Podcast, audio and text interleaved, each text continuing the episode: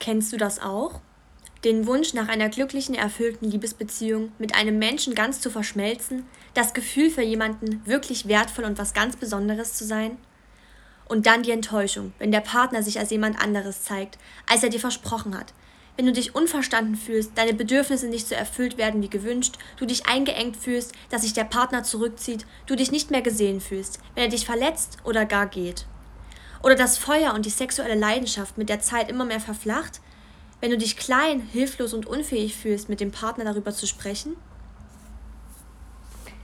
So, ihr Lieben, das war ein, kleiner ein kurzer Auszug aus einem sehr interessanten Artikel, auf den wir heute auch ein bisschen näher eingehen. Erstmal Hallo und herzlich willkommen zurück zum Marley Talk und heute zur dritten Folge zum Thema inneres Kind. Ähm, ja, heute werden wir eigentlich hauptsächlich über das innere Kind sprechen und welchen Bezug oder welche, ähm, wie das innere Kind eure Partnerwahl und eure Partnerschaft generell beeinflusst. Denn da sind ganz schön erhebliche Einflüsse ja. mit am Start, die wir auch schon selbst erlebt haben. Mhm. Und ähm, aus dem Grund haben wir uns ein bisschen schlau gemacht auf verschiedensten Websites, die sich mit Paartherapien beschäftigen, unter anderem oder allgemein die Partnerschaft erforschen. Ein paar Studien. Ein paar Studien rausgesucht. Wir werden euch alles verlinken unten, wie immer in der genau. Beschreibung. Genau.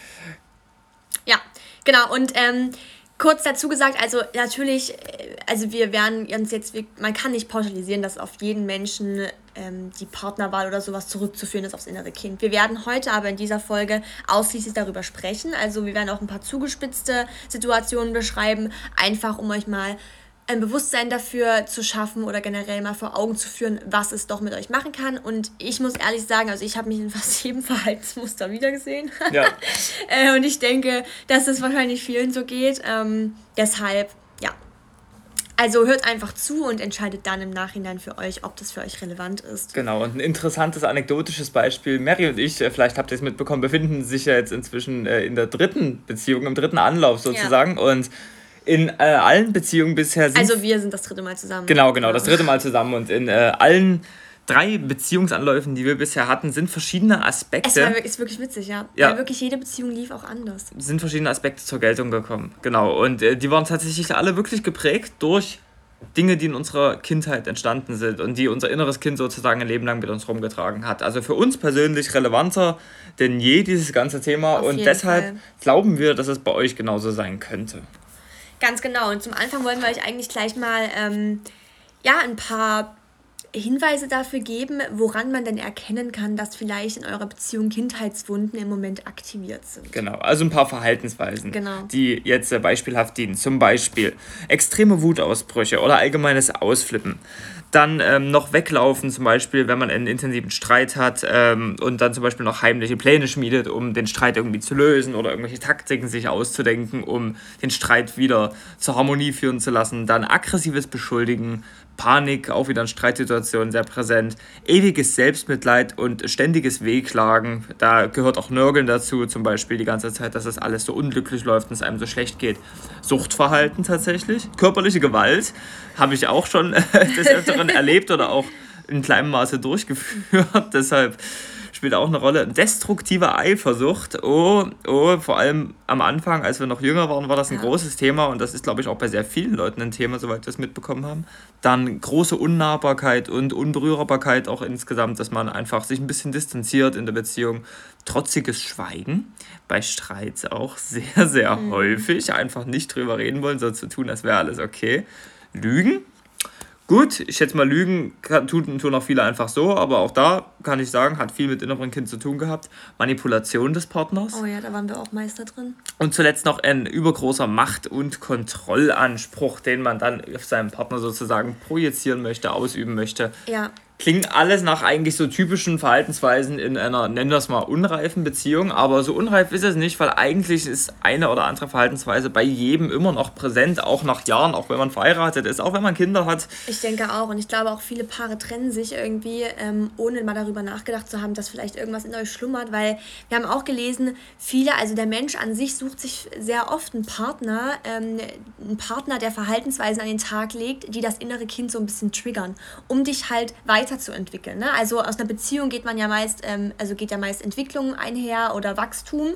Und ähm, das ist eigentlich auch irgendwie so ein bisschen, ich sag jetzt mal Instinkt kann man jetzt nicht sagen, aber so der Mensch sucht sich schon irgendwie sowas aus, um sich halt auch fortzubilden. Ja, nicht im Sinne von Gegensätze ziehen sich nee, an, nee, sondern nee. eher im Sinne von, tatsächlich äh, suchen wir auch in der Beziehung so ein bisschen etwas, was uns herausfordert und was uns potenziell genau. weiterbringen kann. Und das merkt man daran, dass Leute, die uns gar nicht herausfordern, die uns nichts entgegenzusetzen haben, immer mal kurzzeitig ganz cool sind und eine Erleichterung, aber das ist irgendwie so ein 50er-Jahre-Ding eher, dass man dort sein, sag ich mal, Hausmütterchen haben wollte, dass ja. die ganze Zeit die Gusche hält und das hat sich ja alles etwas geändert. Wir brauchen eigentlich jemanden, der ja, mit, mit uns mithalten kann und sonst wird es nämlich langweilig. Und auch herausfordert. Ne? Habe hab ich selber schon erlebt in äh, mhm. Beziehungen, dass jemand, der eigentlich immer nur Ja sagt und immer nur alles toll findet oder alles schlecht oder einfach nur sozusagen sich das, unter dich stellt, das ist langweilig. Das ist eigentlich ein Triggerpunkt, weil ähm, ich habe mir zum Beispiel auch manchmal Partner gesucht, die immer Ja und Arm zu allem sagen, um halt ähm, innerliche Ängste zu befriedigen. Ne? Aber dann gehe ich in dem Moment nicht in die Angst, sondern ich, ich suche nur was, um sie abzudeckeln, sage ich mal. Ne? Also das ist auch wieder, also es ist alles wieder so ein bisschen darauf zurückzuführen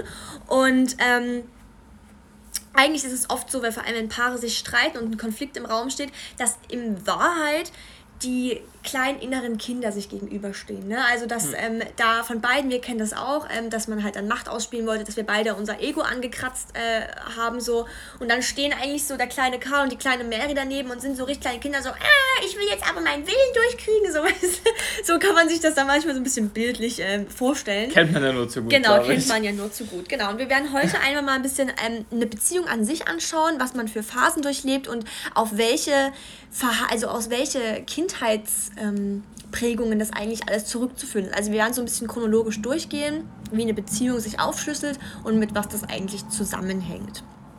Genau. So, und beginnen wir gleich mal mit dem ersten, ich sag mal, Mythos. Ähm, Oft äh, sagt man ja oder hört man auch so, dass Männer oder Frauen sich generell Partner suchen, die ihren Eltern sehr ähneln. Ne? Mhm. Ähm, also oft sieht man ja, ja, du bist gerade wie mein Vater oder du bist wie meine Mutter, so, keine Ahnung.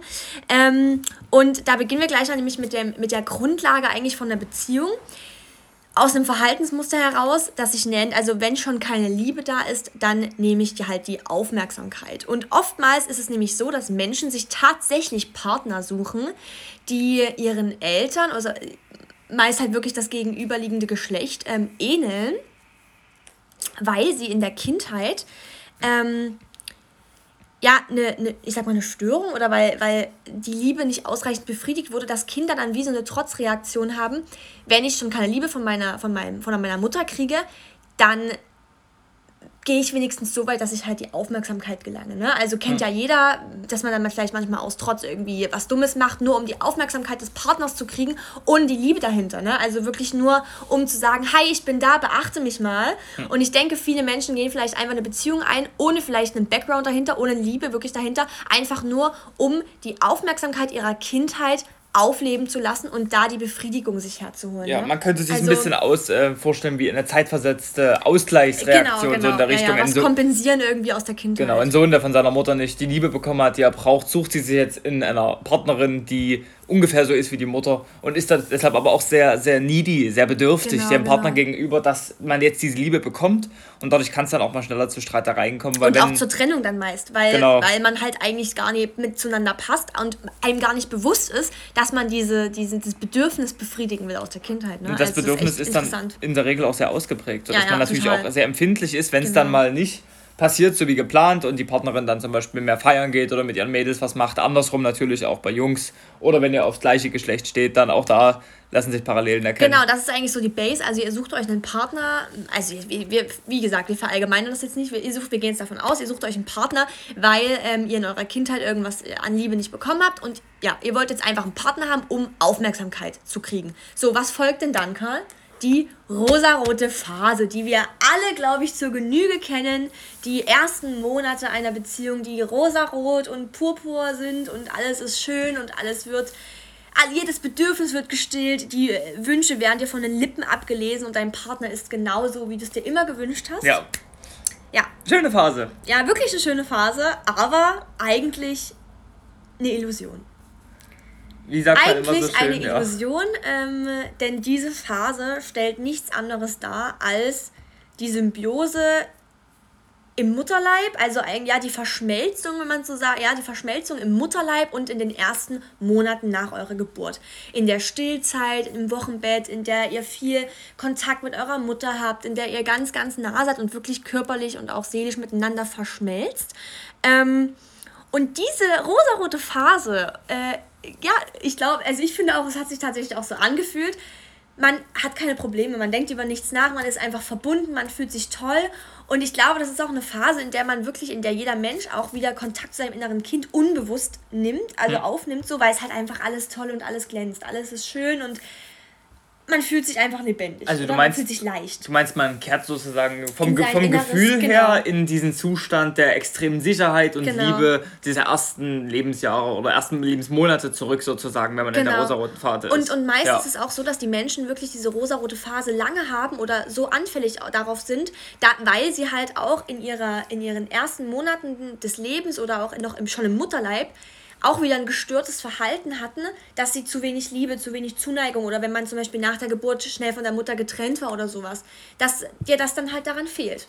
Und deswegen äh, ist es oft so, dass Menschen eine rosarote Phase erleben und dann, wenn es in den Alltag geht, trennen sie sich. Hm. Weil sie damit nicht zurechtkommen, weil sie nur in dieser, dieser rosaroten Phase hinterherjagen und immer alles wunderschön haben wollen. Ne? Hm. Und mit dem Alltag normal nicht zurechtkommen. Ich hätte mal sogar eine Mutmaßung zu dem ganzen Thema. Und zwar ist es ja äh, kulturell jetzt zurzeit üblich, dass man eigentlich nach sechs Monaten aufhört zu stillen. Ja. Oder auch das Kind dann genau. äh, nach sechs Monaten, wie auch immer, anfängt dann in Parallelzimmer zu schlafen. Ja. In der Regel eigentlich, weil einem erst, erstens eingeredet wird, dass es gut fürs Kind wäre, unabhängig zu sein. Und zweitens, weil die Eltern eigentlich auch mal ruhig schlafen wollen wieder.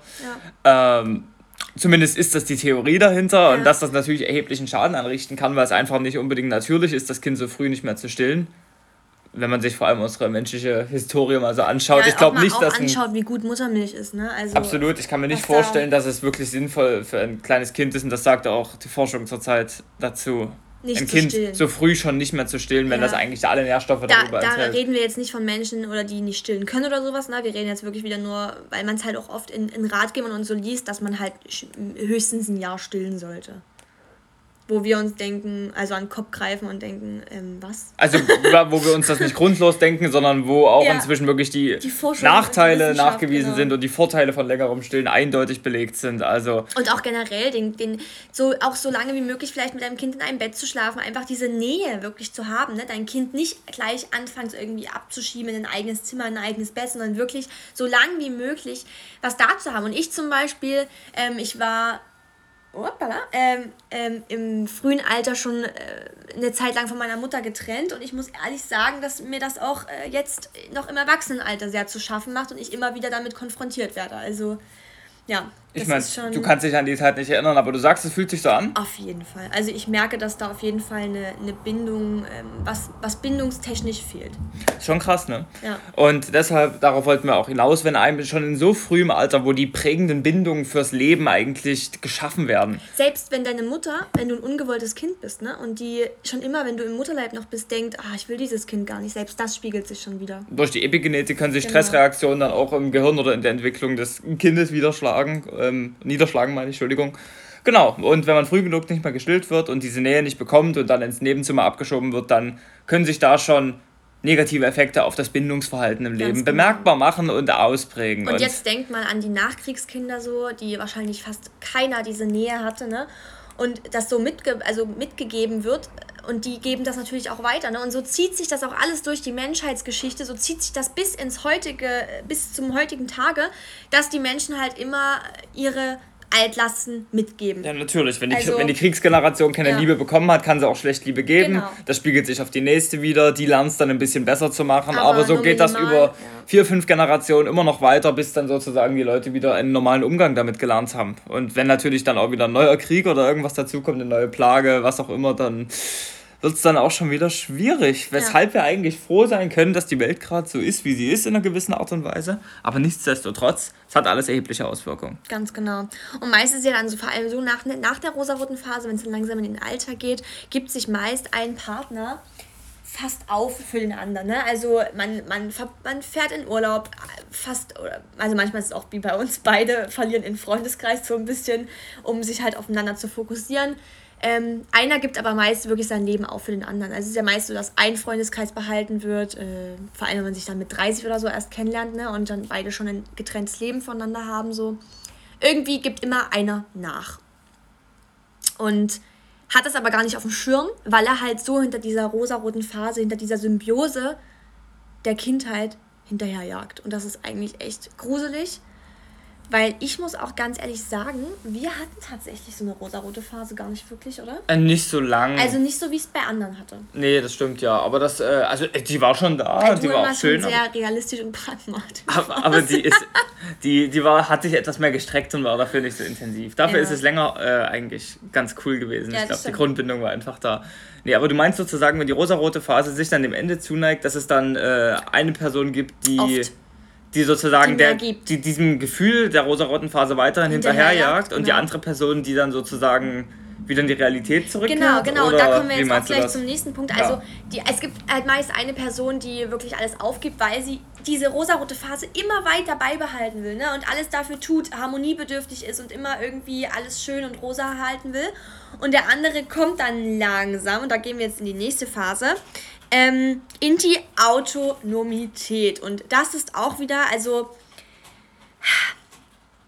ihr kennt das vielleicht. In der Beziehung, der Alltag tritt ein und ähm, oft ist dann so das Ding nach der rosaroten Phase, entweder man merkt, es klappt nicht im Alltag und man trennt sich, oder eine von beiden, eine Person von beiden, wird meist ähm, unabhängiger, also macht sich frei, will wieder in sein altes Leben zurückkehren, will seine alten Freunde treffen, will irgendwie wieder sein Leben in die eigene Hand nehmen und aus diesem Beziehungsschlaufe so ein bisschen raus. Oder zumindest einfach die Dinge, die vernachlässigt wurden, genau, in der genau, Zeit wieder, aufleben, genau. aufleben, lassen. Was genau. ja auch genau. okay ist, finde ich. Was völlig normal ist, das, das ist auch einfach ein man, Prozess so, genau, das man muss möchte, man auch machen. Man möchte die Beziehung ja auch in gewisser Weise in sein altes Leben integrieren oder das Ganze miteinander kombinieren, ohne da auf irgendwas verzichten zu müssen. Genau, aber das Ding ist, ähm, meist die Person, die dann autonom wird, also die ihr Leben wieder in die Hand nehmen will, die findet dann auch meist den Partner, und das muss ich ehrlich sagen, das kenne ich auch von mir, den Partner plötzlich unattraktiv.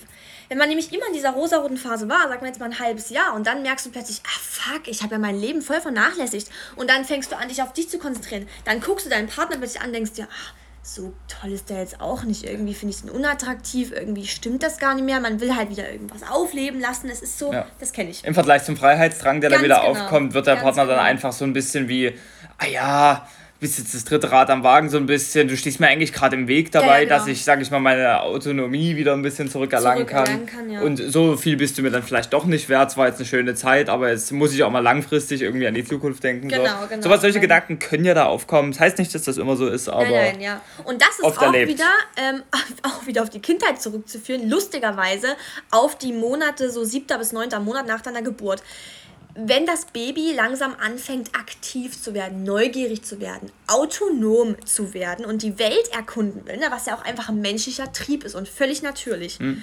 Und dann ist es oft bei Kindern so, die ähm, dann ihren ersten, ihre ersten Schritte gehen und die Welt halt selbst für sich erkunden, dass dann der erste, Kon also die erste Berührung mit einem ersten Konflikt in sich ähm, begeht so und wenn nämlich das Kind das erste Mal die Mutter verlässt und äh, ja, die Welt äh, für sich ähm, eigenständig, man, erkunden, eigenständig will. erkundigen will, genau, dann ist ja oft, gerade so bei Müttern, die ähm, vielleicht ihren Job aufgegeben haben, um sich ums Kind zu kümmern oder sowas, sind Mütter traurig. Es ist so dieses erste, mein Kind verlässt das Nest.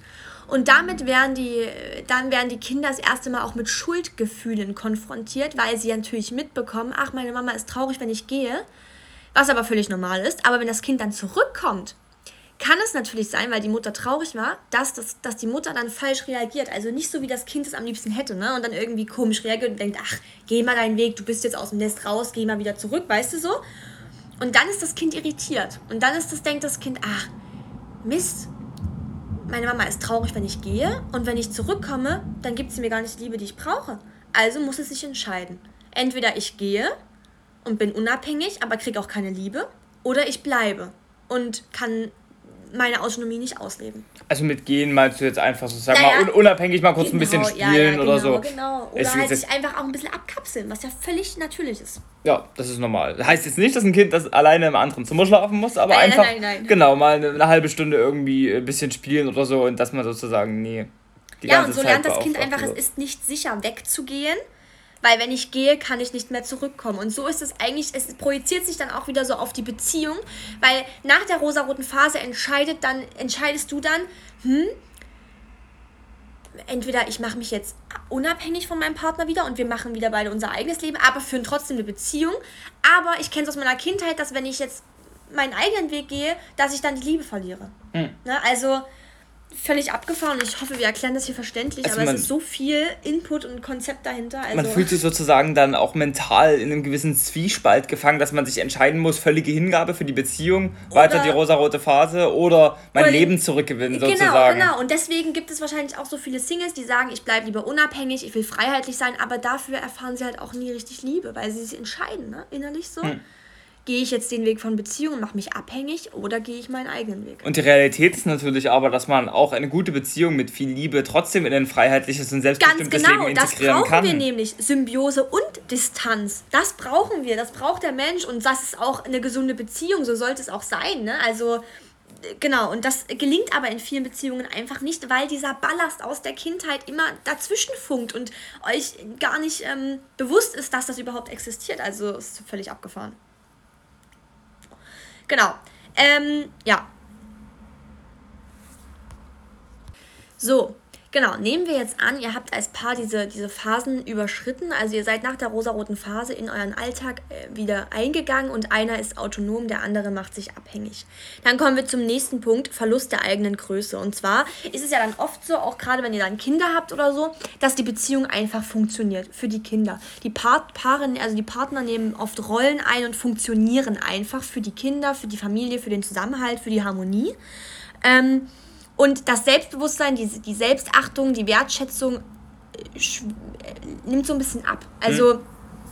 ähm, man fühlt sich eher klein und abhängig, weil man halt für die Familie funktioniert. Man lässt sein eigenes Leben so ein bisschen beiseite. Ne? Also Selbstbestimmung, AD sozusagen genau, genau. und Selbst, Selbstverwirklichung auch in einer gewissen Art und Weise. Ja, man will dem Partner eigentlich eher alles recht machen, weil man Angst hat, den Partner zu verlieren. Ne? Kenne ich auch aus vielen Beispielen. Ja. Hatte ich zum Glück in meiner Familie nicht das Gefühl, aber habe ich schon sehr oft gesehen, dass Familien dann auch zusammenhalten, obwohl sich die beiden Eltern eigentlich nicht mehr, nicht mehr so richtig ja. mögen irgendwie schon, schon komisch eigentlich, aber es ist häufiger, als man denkt. Ja, und das ist halt auch wieder, vor allem wenn du jetzt die Person bist, die sich abhängig von deinem Partner macht. Also, weil der eine Partner ist jetzt autonom, der andere macht sich abhängig. Und gehen wir jetzt auf die Abhängigkeit ein, ist zurückzuführen auf die odipale Phase. Das ist die Phase ähm, in der Kindheit, in der sich der Wille herausbildet. Ne? Also, wir kennen es alle, man, man in der Kindheit versucht man seine Grenzen auszutesten, so ein bisschen und versucht, ähm, vielleicht auch mal die Eltern zu kritisieren oder irgendwie sich halt, ja, zu schauen, wie weit kann ich gehen, bis meine Eltern mir noch Liebe schenken. Und oft, wenn ihr da eine Störung hattet, zum Beispiel, dass eure Eltern ähm, euch immer untergeordnet haben, dass ihr immer das Gefühl hattet, ja, ich stehe unter meinen Eltern und wenn ich Kritik äußere, dann werde ich bestraft mit Liebesentzug oder Gewalt oder, oder Strafe oder was auch immer. Also mhm. all sowas ähm, dann ordnet ihr euch ja automatisch in der Partnerschaft unter, weil sich das zu, äh, durchführt, euer Leben lang, dass ihr Angst habt, sobald ihr was sagt und sobald ihr den Mund aufmacht, werdet ihr klein gemacht und werdet bestraft dafür. Und das ist total gruselig, weil das sehe ich tatsächlich in ganz, ganz, ganz vielen Beziehungen und in ganz vielen Beispielen und auch in Familie, in meiner Familie so, ähm, dass sich das total durchzieht, dass die Frauen halt meist, also meist ist es ja dann die Frau, die einfach sich nicht traut, was zu sagen, weil sie Angst hat, oh, ich bin alleine, wenn ich jetzt den Mund aufmache. Ne? Das haben wir Gott sei Dank nicht, weil ich immer meinen Mund aufmache. ähm, aber es ist auch wieder irgendwie gruselig irgendwie. Also, weil man auch wirklich Angst hat vor der Vernichtung. Und da gibt es auch wieder zwei Arten. Einmal die männliche Vernichtung vom Vater, ne, die oft mit Gewalt bestraft wird, äh, mit Kritik, Verurteilung. Oder die mütterliche, die weibliche ähm, Art der Vernichtung. Das Kind wird klein gemacht. Liebesentzug wird angedroht. Irgendwie, ja, wenn du das nicht machst, dann schenke ich dir nicht Liebe oder irgendwie sowas, ne? Also.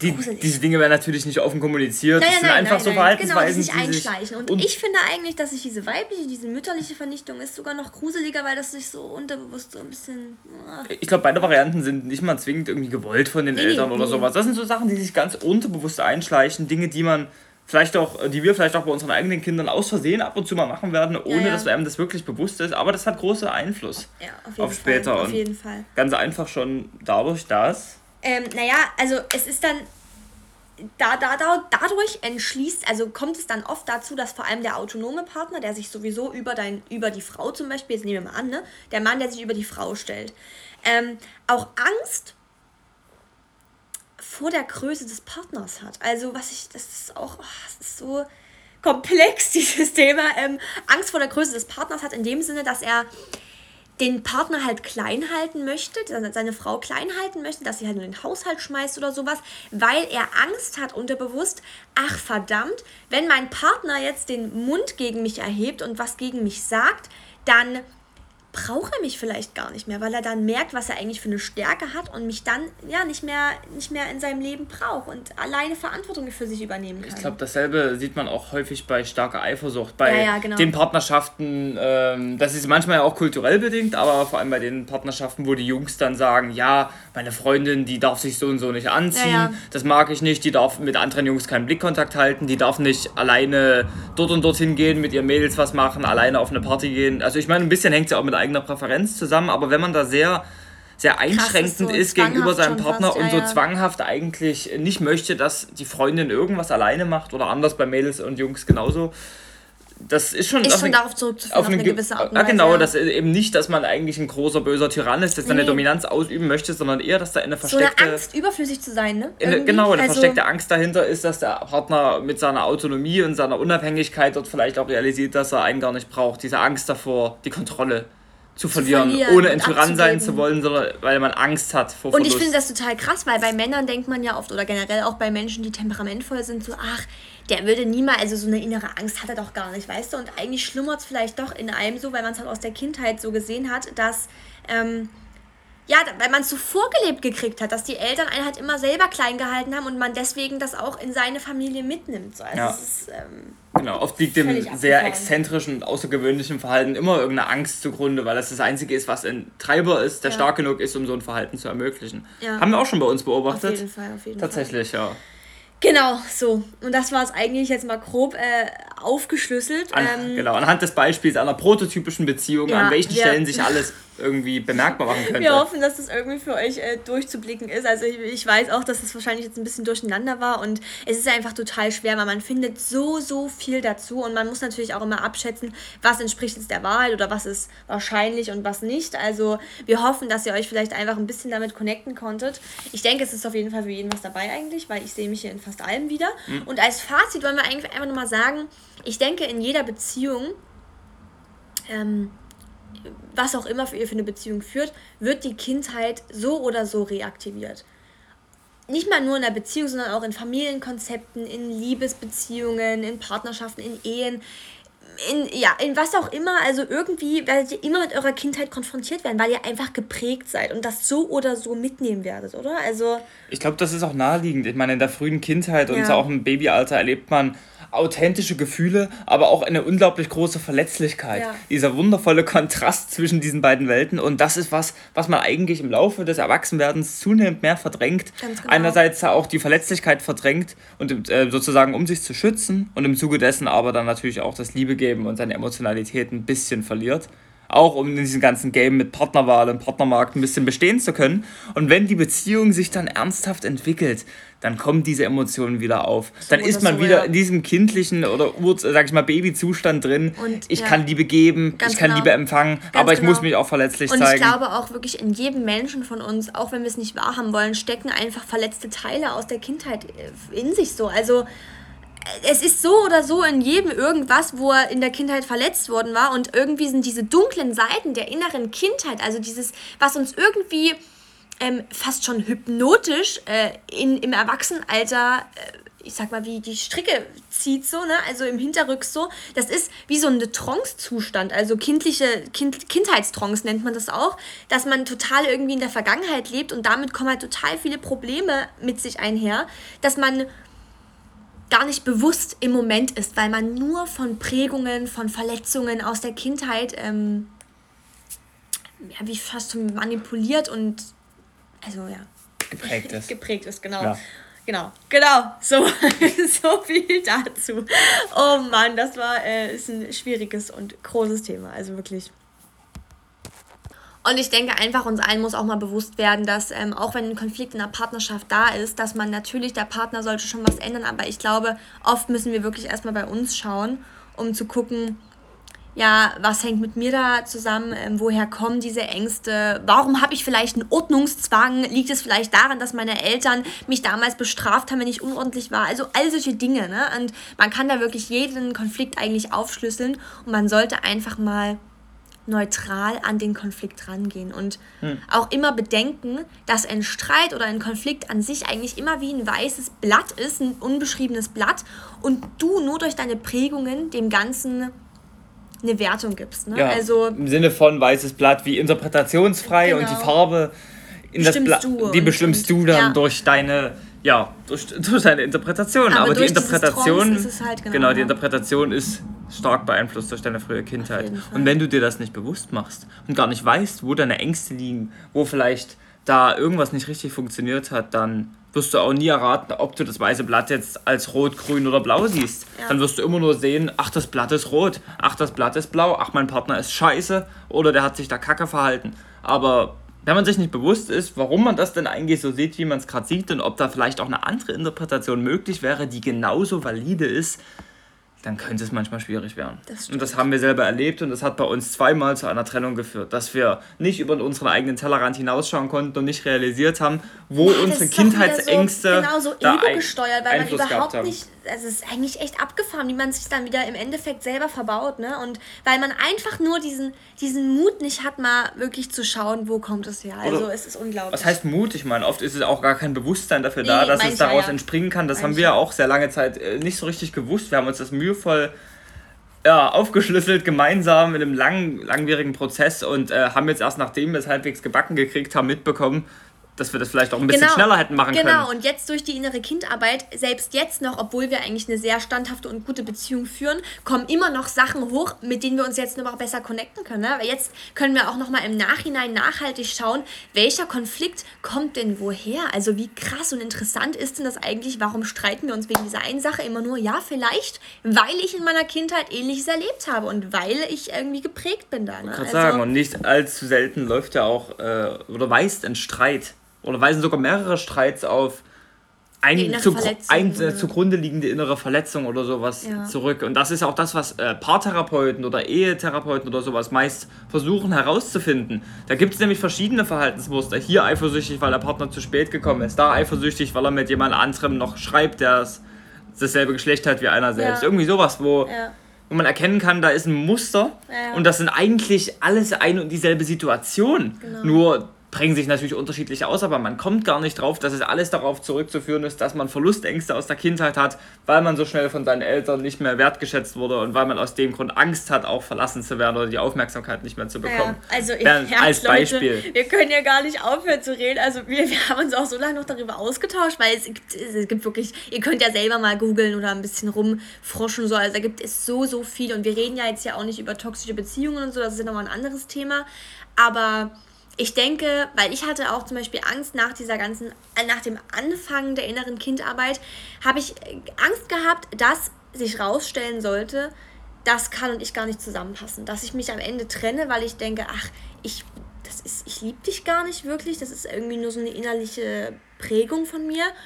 Und jetzt habe ich aber auch Gott sei Dank so mitbekommen, dass dein Partner, du suchst dir den schon auch aus, weil du ihn liebst natürlich. Aber was ihr daraus macht, ist das Entscheidende. Ne? Also ihr, ihr wachst am Ende nur. Man hat das Potenzial, die Beziehung in eine noch harmonischere und aufgeklärtere ja, Weise ins, hinzuführen, an, an, an, an einen besseren Zustand zu heben, ja, sagen wir es einfach mal so. Das stimmt. Und ähm, genau, aus dem Grund teilen wir auch diese Erkenntnisse bisher mit euch, weil wie gesagt, unser Weg war lang und steinig, bis wir das alles mal irgendwie gebacken gekriegt haben. Es hat mehrere Jahre gedauert und hätten wir nicht den Mut gefasst und wären wieder zusammengekommen, obwohl unsere Freunde und Familien uns alle davon abgeraten haben, dann wären wir vielleicht auch nie an den Punkt gekommen und viele. Und hätten uns auch gar nicht mit uns selbst auseinandergesetzt. Viel, ne? Viele Beziehungen, die vielleicht eine gute Chance gehabt hätten, die kommen vielleicht nicht mehr zustande, weil dann realisiert man Jahre später, dass es vielleicht eigentlich eine gute Beziehung war und ja. dass man eigentlich sich selbst dabei nur im Weg stand. Und deshalb können wir es euch nach wie vor nur empfehlen. Innere Kinderarbeit kann sehr, sehr hilfreich sein. Auf jeden Fall. Und wenn, wenn ihr innere Kinderarbeit nicht konkret macht, dann zumindest sich damit auseinandersetzen, an welchen Punkten bin ich verwundbar, an welchen Punkten wurde ich verletzt, wo bin ich vielleicht auch sehr empfindlich, das vielleicht auch offen kommunizieren mit dem Partner und sagen, hey, da habe ich ein Wünschen. Oder wenn ihr jetzt gerade ja. nicht in der Partnerschaft seid, auch einfach für sich jetzt zu schauen und schon mal was aufzuschlüsseln, weil ihr dann ja auch viel, viel besser in der Partnerschaft interagiert mit eurem Partner. Ne? Also es kann euch, es kann euch nur Positives ins Leben bringen, da bin ich fest von überzeugt und mit jedem Tag bin ich mehr davon überzeugt. Also es ist wirklich unglaublich. Und auch bei der Partnersuche kann es helfen, ja. weil auch da macht, machen sich da kleine Macken schon bemerkbar, Eifersucht und so weiter und so fort vor allem. Und wenn ihr da einfach einen guten Umgang und einen guten Zugang zu euch selbst habt, dann habt ihr vielleicht auch da bessere Chancen. Ja. Es ist überall viel Potenzial dahinter, was ihr daraus macht. Das obliegt jetzt ganz euch. Das stimmt. So, dabei belassen wir es jetzt auch. Ich hoffe, ihr habt äh, keine Fragen zu dem ganzen Thema. Ansonsten schreibt uns gerne. Ähm, und selbst wenn ihr irgendwie noch anderen Input dazu habt, was auch immer, kommuniziert das gerne mit uns. Und ansonsten wünschen wir euch noch einen schönen Tag. Tag. Adieu. Ciao.